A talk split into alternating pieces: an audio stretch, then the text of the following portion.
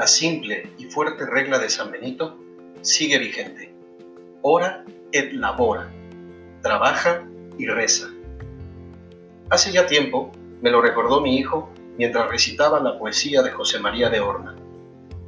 Si quieres ser un hombre en esta vida, un hombre de verdad, trabaja y reza. Y es que esta regla tan antigua hace fácil y sencillo el mandato de Jesús. Ama a Dios y ama a tu prójimo. El trabajo dignifica cuando se hace en servicio y atención a los demás, cuando nos saca del egoísmo y la soberbia. El trabajo nos hace verdaderos hombres cuando nos eleva a la excelencia de unir nuestro esfuerzo al de otros y hacernos colaboradores de la creación de Dios. Y ahí, mientras vivimos en el mundo con nuestro esfuerzo, elevamos la plegaria a Dios con la oración. La oración sencilla del hombre humilde que se abandona a Dios. El hombre de verdad.